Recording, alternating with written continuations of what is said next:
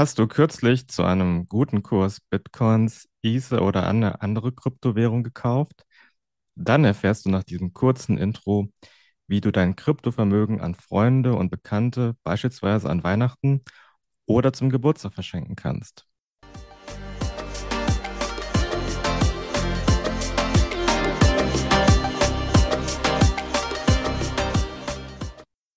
Herzlich willkommen zu einer neuen Folge meines Podcasts Recht einfach erklärt. Mein Name ist Pierre-Daniel Wittmann und ich freue mich sehr, dass du wieder eingeschaltet hast. Als Gast habe ich für diese Folge Philipp Hornung eingeladen. Philipp ist ebenfalls Rechtsanwalt und darüber hinaus Fachanwalt für Steuerrecht und er beschäftigt sich schon seit langer Zeit mit dem Thema Steuern und Kryptowährungen. Lieber Philipp, schön, dass du den Weg zu mir Podcast gefunden hast und äh, wir uns heute über dieses spannende Thema unterhalten können. Ja, danke, Pierre, dass ich hier sein darf. Ähm, das ist ja auch immer ein sehr spannendes Thema, wenn es um Steuern geht, zumindest für mich. Äh, für die Zuhörer wahrscheinlich erst dann, wenn äh, es darum geht, eine Steuererklärung zu machen. Aber damit sie halt alles richtig machen können, würde ich allen Zuhörern empfehlen, auch jetzt dran zu bleiben, weil da gibt es einige Dinge zu beachten, über die wir jetzt auch im Nachgang dann sprechen. Wenn man jetzt ähm, sich unseren Titel anschaut, dann könnte ich mir vorstellen, dass der ein oder andere Zuhörer etwas erstaunt ist, weil ähm, viele unserer Zuhörer entweder noch gar keine Bitcoins oder andere Kryptowährungen haben oder vielleicht seit kurzem, wie ich jetzt gerade in meinem Beispiel, ähm, oder wie ich beispielsweise, erst vor kurzem angefangen haben, in Kryptowährungen zu investieren. Was macht aber aus deiner Sicht, ähm, warum macht es aber aus deiner Sicht Sinn, sich bereits jetzt, auch wenn man vielleicht keine Kryptowährung hat oder nur wenige, sich mit diesem Thema auseinanderzusetzen? Also gerade aus der Steuer, Steuerperspektive. Ja, Steuern gehören leider zum Leben dazu. Ähm, Schenkungssteuer, über die wir dann hauptsächlich dann auch sprechen werden, ähm, gehört eigentlich eher nicht zu den Steuern, mit denen man im Alltag viel zu tun hat. Das ist ja meistens eher so äh, der Fall, dass man im Rahmen der Erbschaft, das heißt Erbschaft- und Schenkungssteuergesetz, eine Erbschaft ist halt eine Schenkung von Todeswegen, wenn man so will, ähm, mit dem Thema in Berührung kommt. Das sind Dinge, das passiert vielleicht ein, zweimal im Leben oder wenn man die Großeltern mit einberechnet, äh, vielleicht auch ein paar Mal öfters. Aber warum bei Kryptowährungen? Ähm, wir haben aktuell einen relativ niedrigen Kurs und äh, wer schon mal Kryptowährungen verschenken wollte, kann. Warum? Das werden wir dann auch nochmal im Detail gleich besprechen bei, von den niedrigen Kursen beim Verschenken profitieren. Natürlich, ob man jetzt Kryptowährung verschenken will, da kann ich jetzt nichts dazu sagen. Das ist ja eine persönliche Entscheidung. Ja, wer seiner Freundin Kryptowährung schenken will oder eine Uhr oder seinen Kindern Kryptowährung schenken will, der macht das natürlich aus sich heraus, weil er Kryptowährung verschenken möchte. Nur wenn die Kurse gerade besonders niedrig sind, dann kann man steuerlich auch davon profitieren. Welche Steuern fallen denn ähm, grundsätzlich an, wenn ich jetzt äh, Bitcoins und äh, Ether verschenke, beziehungsweise wenn ich die bekomme? Du hast es ja gerade schon äh, angesprochen, dass es ähm, im Wesentlichen um die Schenkungssteuer geht. Ist es beschränkt auf die Schenkungssteuer oder, oder kommen da in gewissen Konstellationen auch noch weitere Steuern dazu? Also wenn wir jetzt erstmal nur über die Schenkung sprechen, dann sind wir nur im Bereich des Erbschaft- und Schenkungssteuergesetzes. Da geht es nur um Schenkungssteuer ähm, in dem Moment, wo der eine dem anderen einen Vorteil zuwendet, einen geldwerten Vorteil, sprich die Kryptowährung überträgt, fällt grundsätzlich Steuern an. Da gibt es natürlich auch noch Details, die Freibeträge, ja, der Verwandtschaftsgrad und so weiter, über die man da sprechen muss. Aber wenn wir jetzt erstmal nur die Schenkung betrachten, fällt nur Schenkungssteuer an. Die Frage ist dann natürlich, was mache ich dann, wenn ich die Kryptowährung bekommen habe? Fällt dann vielleicht auch noch eine Steuer an. Ja, dann sind wir im Bereich des Einkommensteuergesetzes, wenn ich die Kryptowährung verkaufen will. Ganz wichtig, das ist der aktuelle Stand und natürlich politisch äh, kann ich jetzt auch nur in meine Glaskugel schauen, ob sich da was ändert. Aber wir haben aktuell keine Vermögensteuer. Es gibt auch keine speziellen Kryptosteuern, wenn man so will. Ja, das ist alles äh, geltendes Recht, über das wir jetzt hier sprechen. Da mag sich vielleicht in ferner Zukunft was ändern, aber aktuell ist der Besitz von Kryptowährungen, das bloße Halten, nicht steuerpflichtig. Das heißt, wir haben erstmal nur die Schenkungssteuer und dann, wenn man es veräußern will, eventuell die Einkommenssteuer, über die man sich da Gedanken machen muss. Kannst du, bevor wir zu, dem, zu der Frage kommen, wie hoch diese Schenkungssteuer ausfällt, erklären, warum überhaupt ähm, Schenkungssteuer anfällt? Also, also gibt es da irgendwie, was ist sozusagen der Hintergrund für die, für die Schenkungssteuer?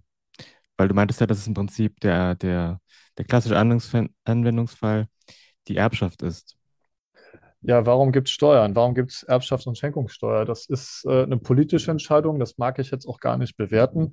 Die Grundidee ist einfach, dass man sagt, naja, ähm, durch eine Schenkung, durch eine Erbschaft gewinnt man an einem Vermögenswert und an dem möchte der Staat partizipieren. Und weil das natürlich, das kann man anhand vieler, vieler äh, Nachrichtenartikel und Diskussionen im Fernsehen und sonst wo auch nachvollziehen, da natürlich immer zu Gerechtigkeitsdebatten kommt, gibt es da ganz viele verschiedene Regelungen für Privatvermögen, für Unternehmen, also Betriebsvermögen, wenn jetzt äh, ein Unternehmer seinen Betrieb überträgt, wenn Eltern ihren Kindern das Familienheim übertragen wollen und so weiter.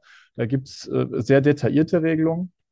Und ähm, im Grunde geht es eigentlich erstmal nur darum, dass man sich halt klar macht, wenn mir jemand was gibt, gibt es entweder die Möglichkeit, ich mache etwas im Austausch dafür, dann kann ich unter Umständen der Einkommensteuer unterliegen, sprich jemand bezahlt mich in Kryptos, weil ich für ihn programmiere oder äh, mal ganz abwegiges Beispiel den Garten gemäht habe, ja, den Rasen gemäht habe, oder ich bekomme es einfach freigiebig, also ohne Leistungsaustausch, ohne Gegenleistung, jemand schenkt mir einfach was. Und dann sind wir im Bereich Erbschaft und Schenkungssteuergesetz. Also das mit dem, mit dem, mit der Gartenarbeit, das muss ich mir auf jeden Fall mal merken. ähm, kommen wir mal zu der, dann zu der, zu der Höhe der, der Schenkungssteuer. Wie, wie hoch ist denn der Steuersatz aktuell? Also die Steuersätze hängen von der Steuerklasse ab, zum einen, und zum anderen von dem Wert des steuerpflichtigen Erwerbs.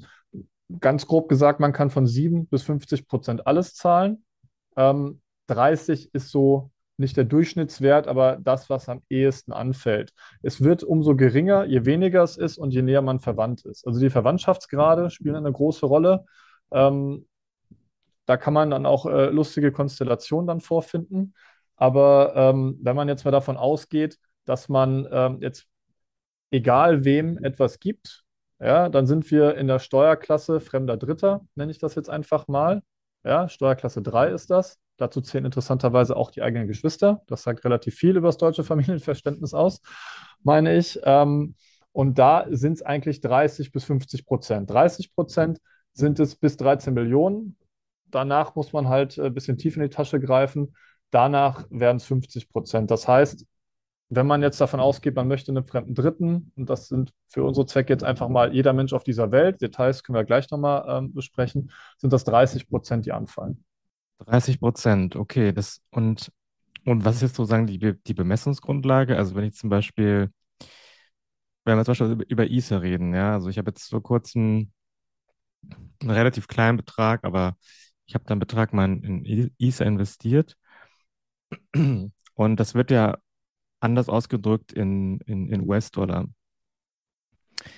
Ist jetzt ähm, Bemessungsgrundlage immer dann der aktuelle Kurswert also praktisch in, in ausgedrückt in US-Dollar oder in Euro, der dann ähm, relevant ist für die 30 Prozent oder, oder was ist da die Bemessungsgrundlage?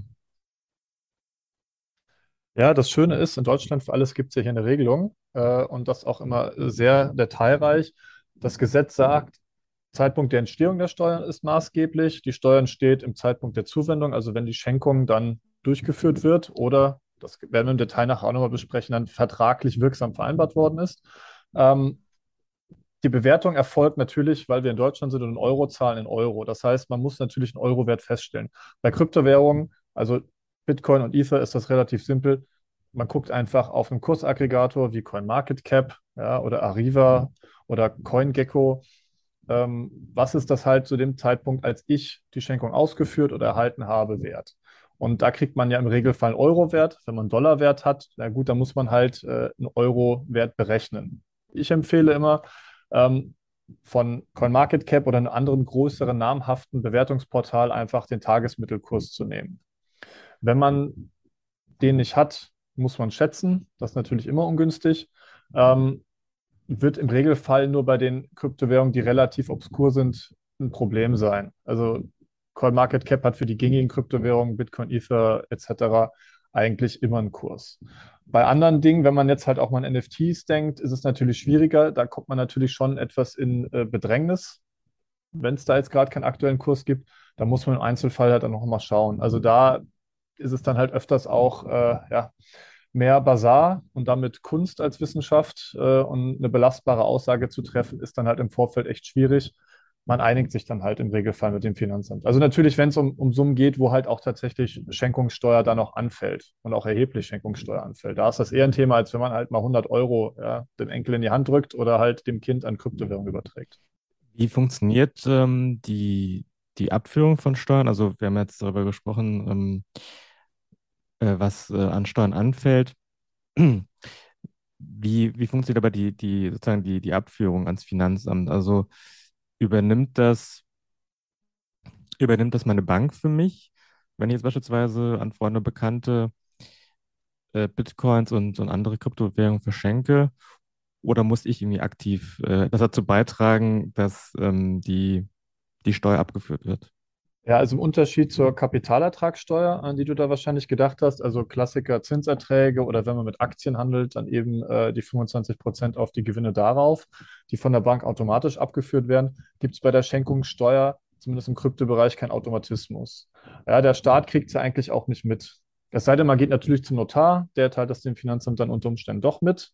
Aber wenn man jetzt, äh, was weiß ich, seiner Freundin oder einem Bekannten oder den Eltern Kryptowährung gibt, weiß das ja erstmal niemand und schon gar nicht das Finanzamt. Damit die dann auch ähm, ihren Teil des Kuchens abbekommen, hat man äh, eine gesetzliche Verpflichtung, eine Schenkung anzuzeigen. Ja, also im Gesetz steht da drin, jede Schenkung muss angezeigt werden, vereinfacht gesagt. Jetzt ist es aber so, nicht jede Schenkung ist automatisch steuerpflichtig. Ich habe ja Freibeträge. Ja, 20.000 Euro kriegt jeder und alles, was drunter ist, ist immer steuerfrei.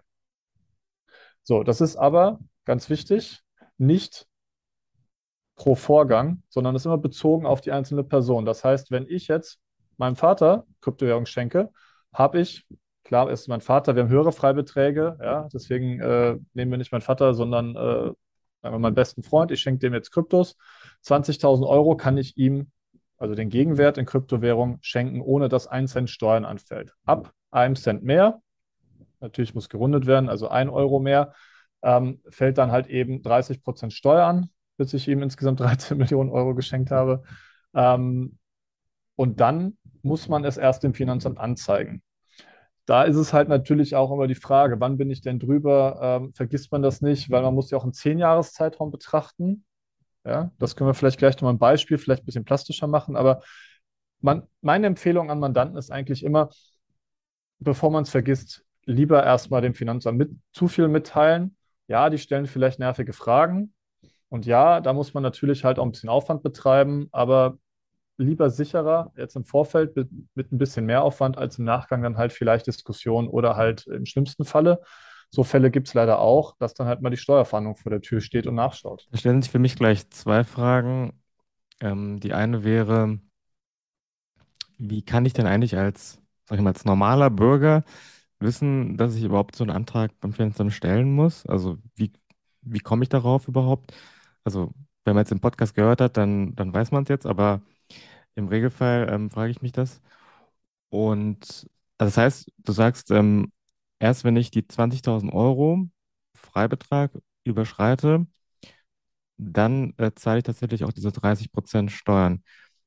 Und dann macht es aus deiner Sicht äh, Sinn, bereits schon beim ersten Schenkungsvorgang, auch wenn es jetzt irgendwie nur 5.000 Euro sind, das bereits im Finanzamt anzuzeigen, damit die in die Lage versetzt werden, diesen Vorgang zu dokumentieren und, ähm, und gegebenenfalls zu addieren gegen, also mit anderen Schenkungsvorgängen, um dann zu ermitteln, ob man diese 20.000 Euro übersteigt nach, ähm, also im Zeitraum von zehn Jahren, hast du gesagt. Genau. Also vielleicht einmal vorgezogen kurz nochmal zu den Freibeträgen, da, damit wir da auch alle abholen. Also ich hatte ja gesagt, es gibt verschiedene Steuerklassen. Es gibt die Steuerklasse 1, 2 und 3 und Steuerklasse 3 sind alle anderen, die nicht in 1 und 2 fallen. Und in der Steuerklasse 1 haben wir halt Ehegatte oder Lebenspartner, also nach Lebenspartnerschaftsgesetz, wer das noch nicht in Ehe hat umschreiben lassen, Kinder, Stiefkinder, die Abkömmlinge der Kinder, also die Enkel, ja, und die Eltern oder Voreltern, wenn es halt keine Schenkung ist, sondern eine Erbschaft. Und Steuerklasse 2 sind dann halt eben andere Personen, ja. Ähm, das ist dann auch wieder im Detail mit Stiefeltern und so weiter für den Regelfall jetzt nicht so relevant. Ich sage immer so, Familie und Freunde trennen. Und dann kann man zumindest grob mal sich orientieren. Und wenn man dann die Steuerklasse hat, dann kann man auch gucken, was sind die Freibeträge. Da gibt es im Gesetz eine Auflistung in Paragraph 16 Erbschaft und Schenkungssteuergesetz. Ich versuche immer bei solchen Themen ohne Paragraphen auszukommen, aber einfach, damit die Zuhörer es auch mal nachlesen können und wissen, wie hoch sind die Freibeträge jetzt für mich. Guckt gerne ins Gesetz. Ähm, also Ehegatten, Lebenspartner 500.000 Euro, die Kinder sind 400.000 Euro und dann gibt es äh, noch Enkel 200.000 Euro. Ansonsten ist man halt im Regelfall bei 20.000 Euro. Natürlich im Zweifelsfall erstmal ins Gesetz gucken und wenn man immer noch nicht schlauer ist, einen Rechtsanwalt oder einen Steuerberater fragen. Aber das sind so diese Faustregeln, mit denen man eigentlich ganz gut äh, zurechtkommt. Wenn ich jetzt, ähm, also wenn jetzt einer unserer Zuhörer, Zuhörerinnen und Zuhörer ein, ein, also Kryptowährung im umgerechnet im Wert von 499.000 Euro an seinen Ehepartner verschenkt, dann fallen keine Steuern an? Für Ehegatten hat man einen Freibetrag von 500.000 Euro und der ist auf zehn Jahre. Das bedeutet, man schaut sich die letzte Schenkung an. Was ist in den letzten zehn Jahren geschenkt worden? Summiert das auf und liegt man unter 500.000 Euro, fallen keine Steuern an. Ein Euro drüber wird dann halt eben besteuert. Und ähm, das ist halt auch der Hintergrund. Ist 500.000 Euro klar. Wann verschenkt man halt schon mal 500.000 Euro? Also das sind halt traditionell, so wenn ich jetzt von meinem äh, Umfeld ausgehe, dann eher so Sachen wie Familienheim ja, oder Mietswohnung. Wenn jemand 500.000 Euro an Krypto verschenken will, ja, das ist jetzt eher die Ausnahme als die Regel, also jetzt für den Otto-Normalverbraucher. Wenn man jetzt aber halt über einen gewissen Zeitraum immer mal wieder Dinge schenkt an den Ehegatten und da halt eben neben dem Diamantring oder Diamantkette dann halt auch nochmal ein paar Kryptos für ein paar tausend Euro ähm, verschenkt. Über zehn Jahre, das ist ja ein langer Zeitraum, ähm, summiert sich das dann vielleicht? Und damit man nichts vergisst, weil der Steuer zu sagen, ah ja, ich habe es vergessen. Ja, okay, gut, mag, mag wirklich ehrlich so sein. Nur das Blöde ist halt, die Steuerhinterzieher sagen dasselbe wie die Ehrlichen, die es halt einfach nur wirklich nur vergessen haben.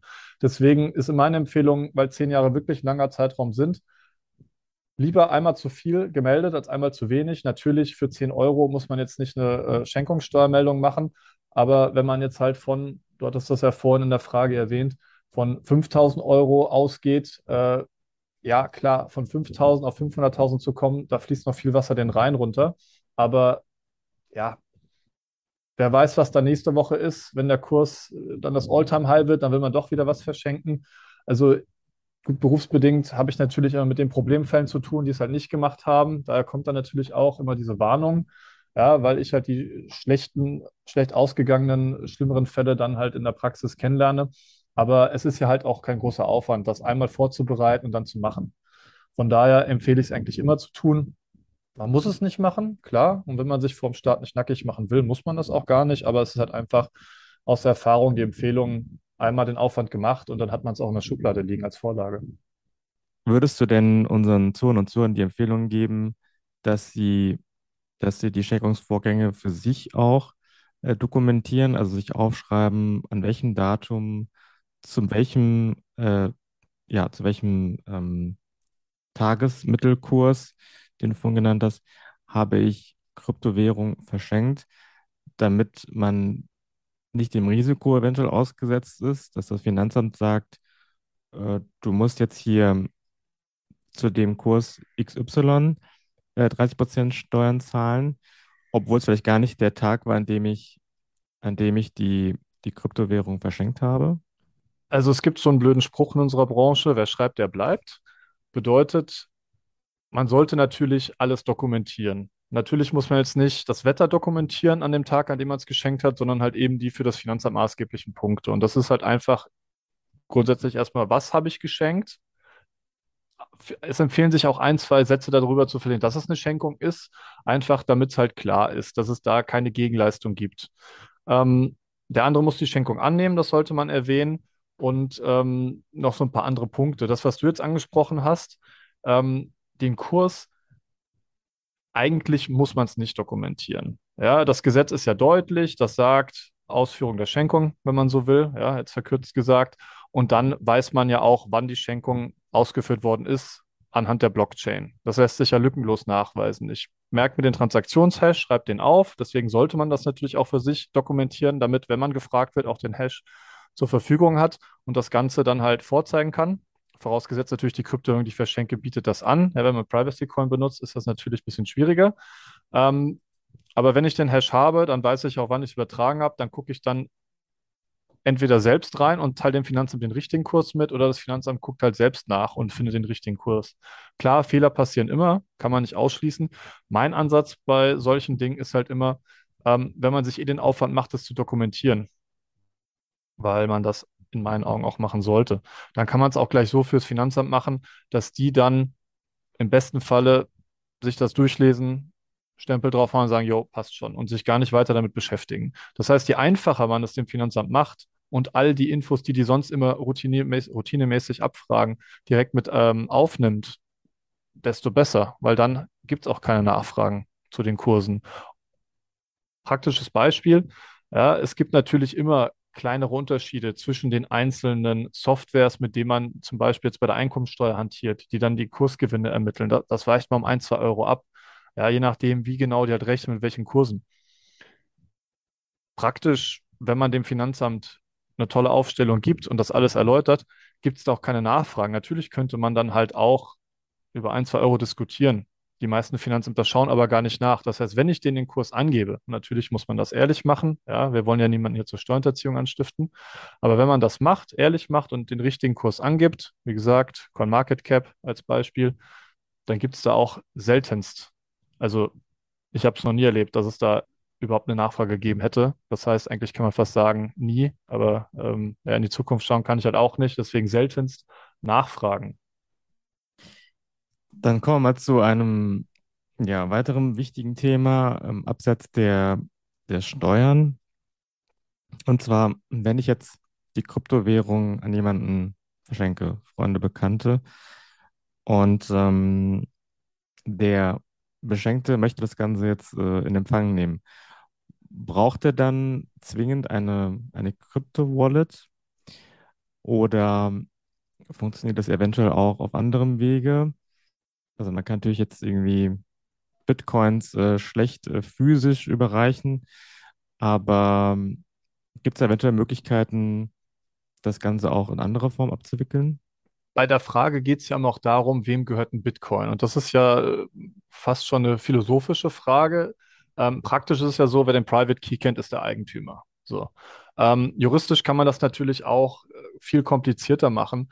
Ähm, ich persönlich versuche es mir und den Mandanten immer möglichst einfach zu machen. Von daher würde ich schon sagen, dass man sich vielleicht äh, eine Hardware-Wallet zulegt oder ein personalisiertes Konto auf einer Plattform, auf der man sich das überweisen lässt, weil dann gibt es halt keine Diskussion. Wenn ich die PIN habe, ja, ähm, den Private Key habe oder als einziger nachweislich halt eben auch physisch über die Hardware-Wallet verfügen kann, dann gibt es keine Diskussion, wem gehört das jetzt. Also ich denke da so an den Fall, dass jemand halt sagt, ja, ich habe ja hier meine Kryptowährung verschenkt und in Wirklichkeit hat er sie verkauft oder auf eine andere Wallet übertragen, bei der er auch den Private Key kennt. Ja, das sind so Überlegungen, die sind jetzt auf den ersten Blick oder wenn man es zum ersten Mal hört, vielleicht ein bisschen abwegig, aber es gibt nichts, was es nicht gibt. Wir haben schon Mandanten gehabt, also ich habe schon Mandanten gehabt, bei denen es äh, so Überlegungen gab. Und irgendwann kommt das Finanzamt halt auch auf den Trichter und will dann halt wissen, Wem gehören die Kryptowährungen jetzt eigentlich? Wer kann über die verfügen? Wer hat den Key? Und wie weiß ich nach, dass ich was weiß, was ich nicht preisgeben will? Also klar, ich kann dem Finanzamt sagen, ja, das, das ist mein Private Key. So super, da sind meine Bitcoin weg. Das geht natürlich nicht. Und da gibt es natürlich technisch Mittel und Wege, dass man das Wissen des Private Key nachweisen kann, ohne den Key offen zu legen. Das sind aber halt auch so Punkte, ja, will man sich den Ärger geben? Und deswegen ist meine Empfehlung halt immer Hardware Wallet oder klar, not your keys, not your coins, aber man kann es halt auch, wenn man sich jetzt kein Hardware-Wallet zutraut, einen Account bei Kraken und Co. machen und da die Kryptowährung halt hinüberweisen lassen, dann kann man die danach immer noch irgendwo runterziehen. Aber Kraken-Accounts sind halt im besten Falle, wenn man es macht, auch personalisiert. So, da gibt es halt auch keine zwei Meinungen. Da steht bei Kraken halt, gehört dem Herrn Meier oder dem Herrn Müller oder dem Herrn Schmitz oder der Frau Müller und so weiter. Ähm, wie bei einem Bankkonto dann auch. Dann haben wir die Diskussion gar nicht erst. Jetzt haben wir einige Zuhörer und Zuhörer, die sicherlich mit diesen verschiedenen Begriffen, die du genannt hast, äh, äh, viel anfangen können wissen, was gemeint ist. Es wäre trotzdem ganz cool, wenn du den Leuten, die es noch nicht äh, wissen, kurz sagen kannst, äh, was ist eine Private Key? Und ähm, der zweite Begriff, der, den du genannt hast, war eine Hardware Wallet. Und ähm, ja, und dann kommen wir noch zu Kraken, aber vielleicht erstmal diese ersten beiden Begriffe. Kannst du die ganz, nur ganz kurz erklären, dass man sich äh, was darunter vorstellen kann? Ja, also die Informatiker werden mich wahrscheinlich steinigen, aber was ich äh, immer so lapidar sage, ist, man kann sich das vorstellen wie ein Bankkonto. Ja, meine Adresse ist die IBAN, wenn man so will. Ja, da ist äh, die BIC nicht notwendig und dann habe ich, um über mein Konto verfügen zu können, dann halt eben noch mein Passwort. Das ist dann der Private Key. Private Key deshalb, weil wie bei meiner PIN, die sage ich natürlich niemandem. Ähm, aber den Public Key, meine IBAN, die kann ich Leuten natürlich geben, wenn sie mir Geld überweisen sollen. Die können dann trotzdem nicht drüber verfügen. Ähm, wenn man mehrere Adressen hat, dann gibt es eine Software, die das Ganze verwaltet. Das ist dann dann die sogenannte Wallet. Kann man sich halt vorstellen wie ein Portemonnaie, in dem es halt einfach so ein Kellnerportemonnaie mit mehreren Taschen. Da sind dann halt mehrere Adressen, die werden davon verwaltet.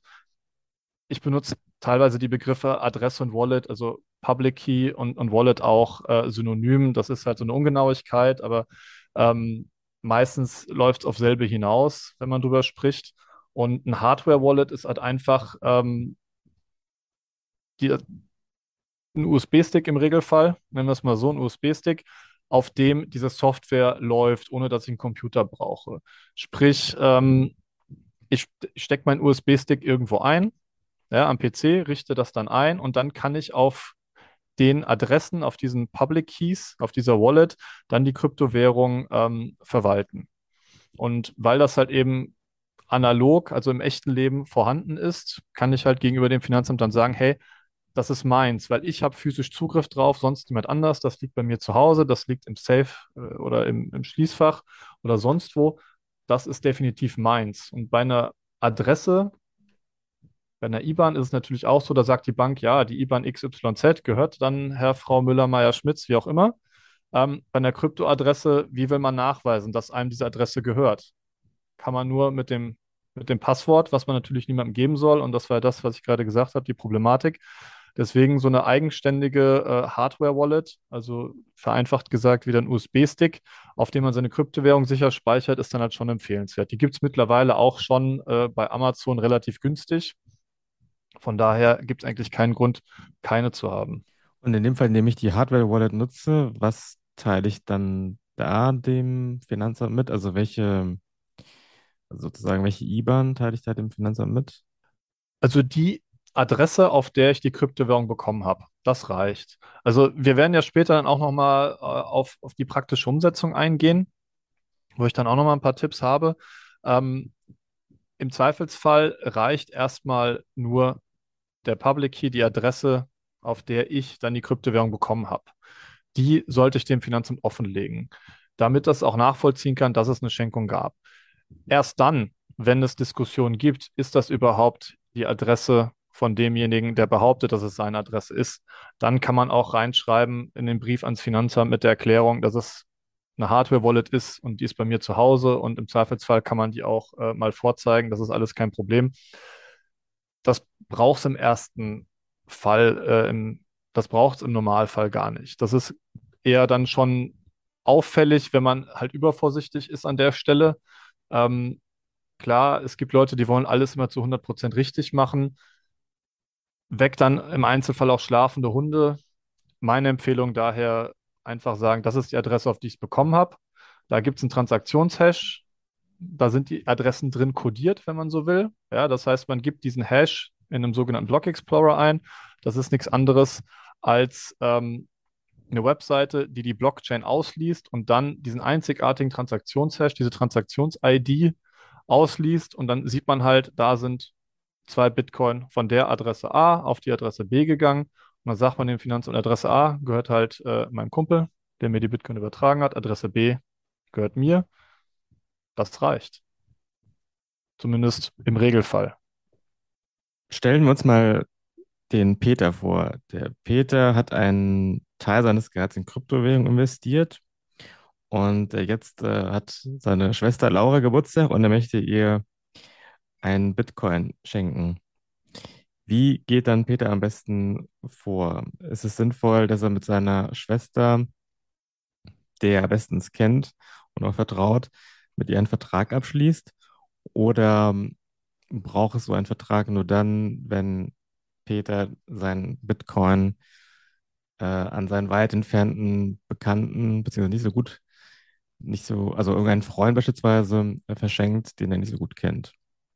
Nicht-Juristen ähm, denken immer, ja, Vertrag ist nur schriftlich. Ähm, Vertrag kann man ja auch mündlich schließen und einen Schenkungsvertrag kann man mündlich schließen. Das heißt, wenn ich mich jetzt mit meiner Schwester oder Peter sich mit seiner Schwester darüber einigt, dass ich ihr Kryptowährung schenke und sie Ja sagt oder die einfach nur annimmt, dann ist das schon ein Vertrag, ein Schenkungsvertrag. Und der ist auch dann gültig. Ähm, das heißt, die Frage ist eigentlich nicht, schließe ich einen Vertrag, sondern schließe ich einen schriftlichen Vertrag. Und ich empfehle immer, das habe ich ja schon vorhin mal gesagt, wer schreibt, der bleibt, die Sachen schriftlich zu machen. Klar, es gibt natürlich auch äh, Fälle, wo das mit Kanonen auf Spatzen geschossen ist. Ja, für Gegenwert von 10 Euro Bitcoin muss man jetzt keinen großen Vertrag schließen. Aber wenn man jetzt halt von erheblicheren Summen spricht und für mich persönlich jetzt privat sind 1000 Euro halt schon erheblich, wenn ich die jetzt meiner Schwester schenken würde. Natürlich sollte ich das dokumentieren. Nicht, weil ich jetzt äh, meiner Schwester nicht vertraue oder Peter in dem Beispiel seiner Schwester nicht vertraut, sondern einfach halt fürs Finanzamt. Ähm, man muss halt dazu wissen, ein Schenkungsvertrag wird erst dann wirksam, wenn man die Schenkung ausführt. Es sei denn, man geht zum Notar. Das ist einfach nur für die Frage relevant, kann der andere mich verklagen und sagen, gib mir die Sachen. Ja, ähm, wenn ich eh verschenken will, brauche ich keinen Notar, dann verschenke ich es einfach und die Sache ist gegessen. Nur das Finanzamt, das wir ja, so meine Empfehlung jedenfalls, ähm, über jede Schenkung informieren sollten, kriegt von der mündlichen Abrede ja nichts mit. Und in dem Moment, wo ich dem Finanz, beim Finanzamt anrufe und sage, hey, ich habe meiner Schwester Kryptowährung geschenkt, sagen die auch, ja, super, schicken Sie uns doch bitte einen Brief. Und was schreibe ich in den Brief rein? Ja, dasselbe, was ich auch in den Vertrag geschrieben hätte. Von daher ganz klare Empfehlung, schriftlichen Vertrag abschließen. Und was sollte in diesem Krypto-Schenkungsvertrag geregelt werden? Also gibt es da bestimmte Punkte, auf die, auf die ich achten sollte? Also abgesehen davon, äh, dass es auf der Hand liegt, äh, da festzuschreiben, äh, welchen, welchen Betrag an Kryptowährung ich verschenke? Ich würde sagen, wer macht was, wann, warum und zu welchem Wert.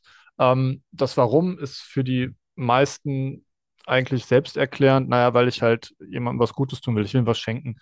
Das ist so eine juristische Nickeligkeit. Ähm, ja, ich würde es reinschreiben, sprich, man sagt halt A oder Peter schenkt seiner Schwester, die muss man natürlich auch mit Namen und Adresse benennen, ähm, die Kryptowährung.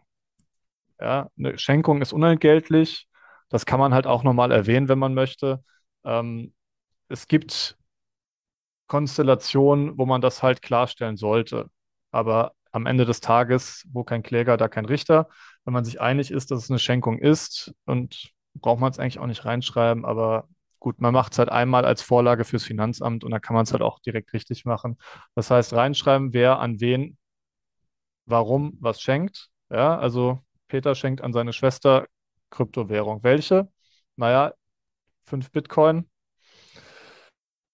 Und dann der Wert.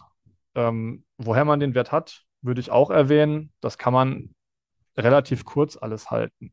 Ja, ähm, was die wenigsten berücksichtigen, meiner Erfahrung nach, ist ähm, zum einen, der andere muss weil es ein Vertrag ist, natürlich halt auch mitmachen wollen und die Schenkung annehmen. Das sollte man bestenfalls halt auch erwähnen, ja, damit es da auch keine Diskussion gibt. Und das ist relativ unintuitiv, aber macht Sinn, wenn man die Hintergründe weiß.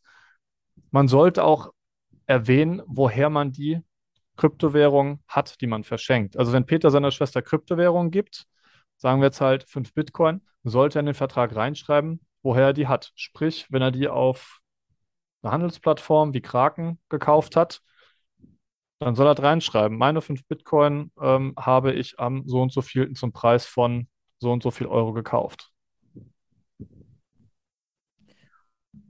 Sollten dann in dem Beispiel Peter und Laura den Kryptoschenkungsvertrag auch beide unterschreiben oder reicht es, wenn, wenn das geregelt wird, was du vorhin genannt hast?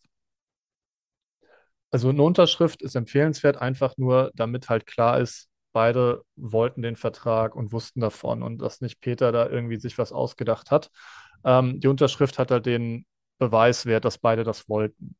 Ähm, was auch noch in den Vertrag rein sollte, ist, dass man halt ähm, die Adressen erwähnt. Also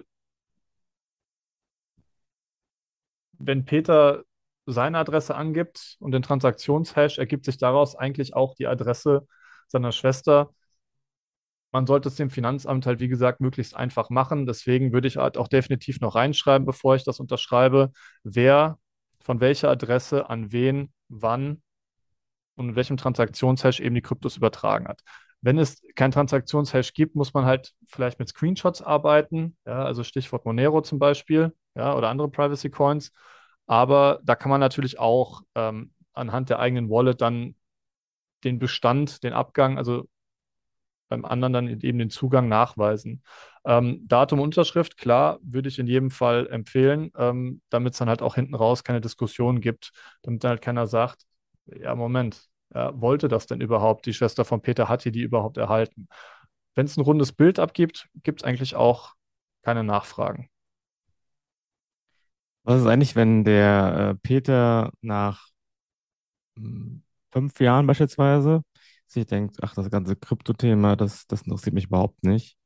Ähm, ich habe jetzt hier zwar die letzten fünf Jahre eine Wallet gehabt, aber jetzt äh, habe ich keine Lust mehr darauf und, ähm, und gibt es praktisch auf. Also König seine Wallet, beziehungsweise nutzt sie nicht mehr. Äh, gibt es dann eventuell dann später Probleme nach zehn Jahren, weil er irgendwie eventuell gar nicht mehr nachweisen kann, äh, dass es diese Wallet gab?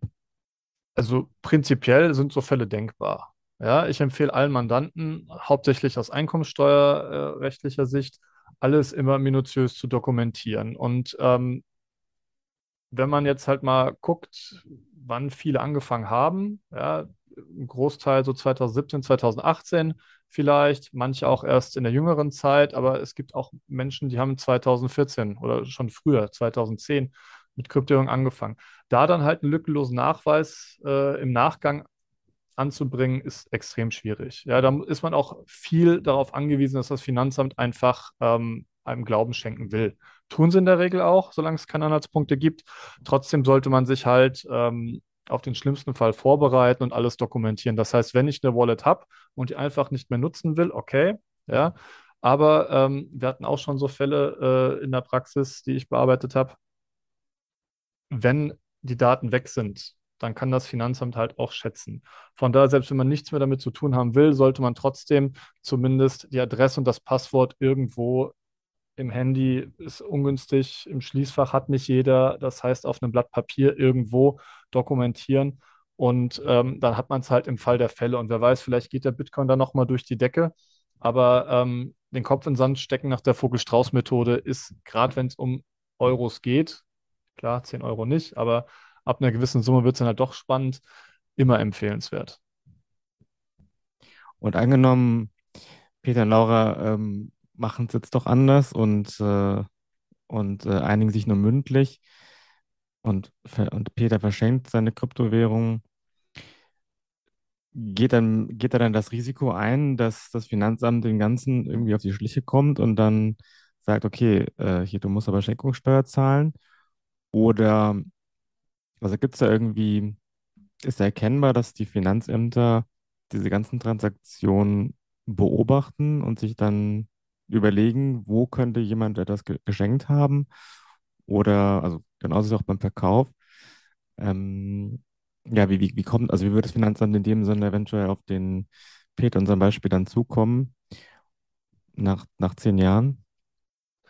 Also grundsätzlich erstmal, ich empfehle immer, alle Steuern sauber zu erklären. Das, den Ärger, den man im Nachgang damit hat, ähm, egal, ob man da, man da jetzt eine Strafe für bekommt oder nicht, auch das Nacherklären an sich ist Aufwand, ähm, ist es im Regelfall nicht wert.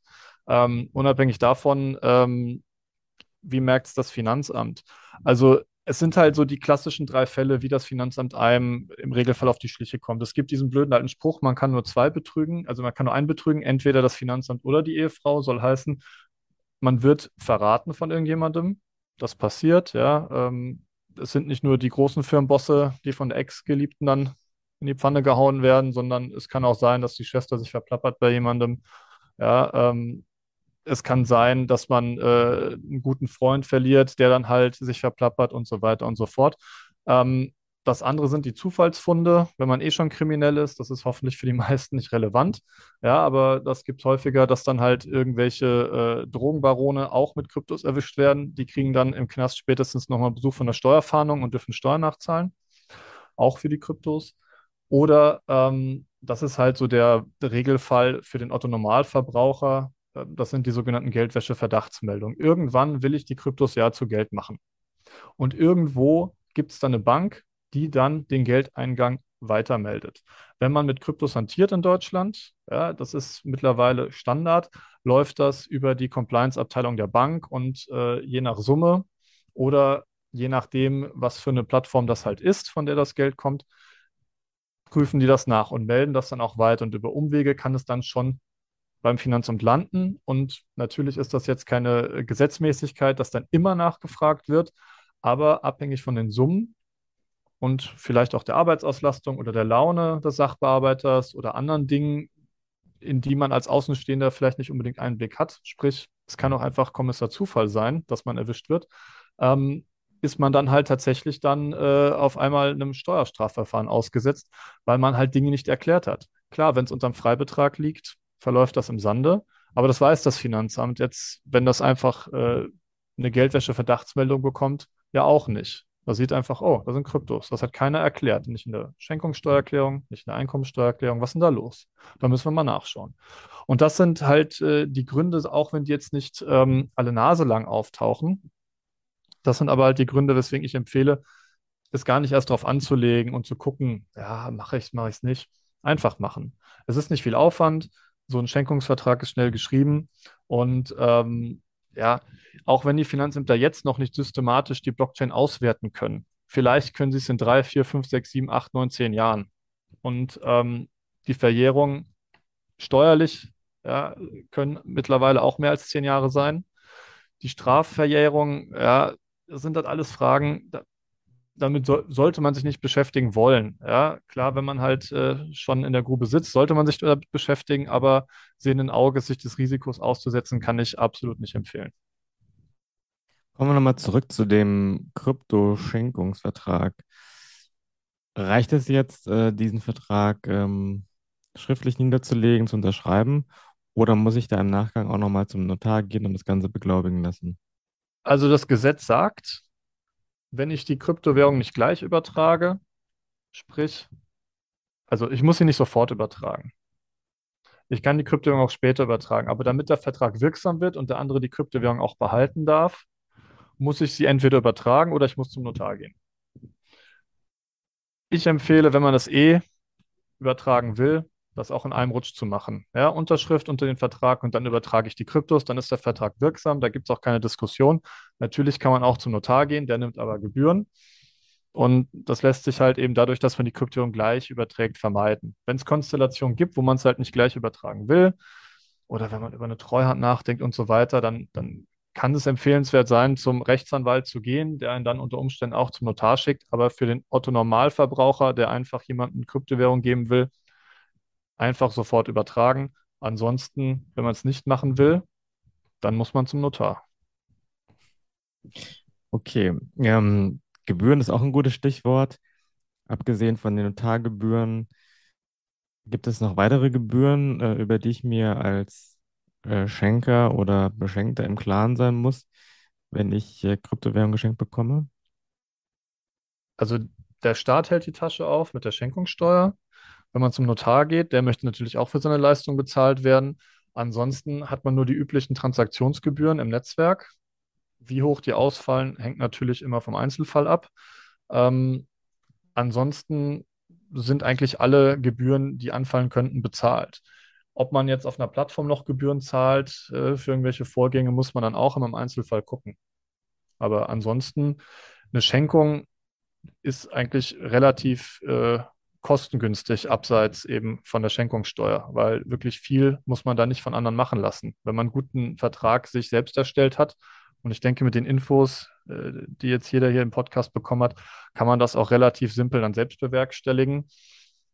Dann braucht man auch keinen Notar. Das heißt, äh, bis auf die Schenkungssteuer, die unter Umständen anfällt, ähm, gibt es gar keine Gebühren.